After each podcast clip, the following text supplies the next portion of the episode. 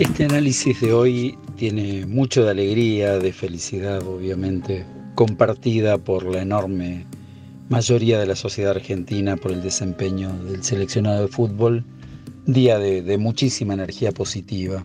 Pero también quiero ocuparme de, de otros aspectos no tan positivos que necesitamos sacar afuera, poner en evidencia, analizar y eventualmente corregir. Ayer, en, horas de la noche, después de haber salido a las calles a festejar, me puse a, hacer zapping por distintas señales televisivas buscando retazos de felicidad. ¿A qué llamo retazos de felicidad?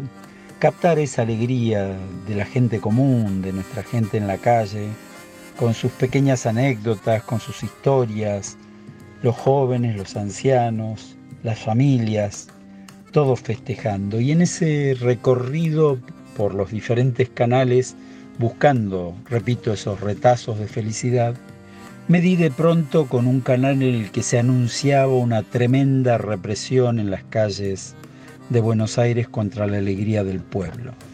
Había estado viendo los festejos en, fundamentalmente en el obelisco, que era donde se situaba supuestamente esa tremenda represión, y para nada parecía ese el clima de festejo que allí se vivía, Sí supe por alguna gente que estuvo allí que hubo, como siempre, algunos punguistas, algunos violentos y obviamente la policía actuó para, para reprimir esas actitudes que son inevitables en todo festejo popular, no son inevitables, son forman parte lamentablemente del folclore donde los pungas y algunos delincuentes aprovechan para hacer su agosto en torno a la alegría popular.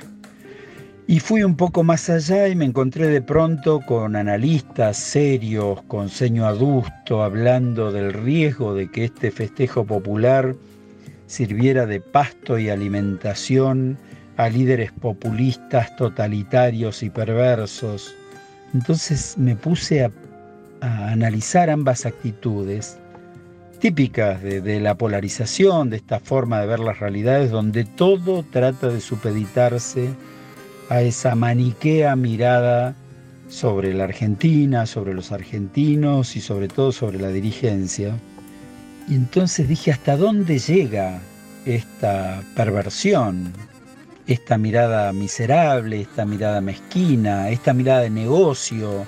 No sé realmente qué es lo que hay detrás. Si es simplemente órdenes a empleados que desde los medios de comunicación dicen lo que sus dueños de medios o, dueños de las opiniones eventualmente por las que les pagan necesitan, en cuyo caso sería tremendamente maniqueo y perverso, aunque a lo mejor pueda explicarse la necesidad de ganar indignamente su sueldo por parte de determinados comunicadores, o peor aún es lo que sienten, es esa miseria humana de transformar todo y ponerlo bajo la óptica donde yo no puedo ser feliz junto a mi pueblo feliz, porque de acuerdo a mi lectura política hay alguien que está con mucha maldad digitando determinadas acciones, y entonces todo lo interpreto a partir de eso.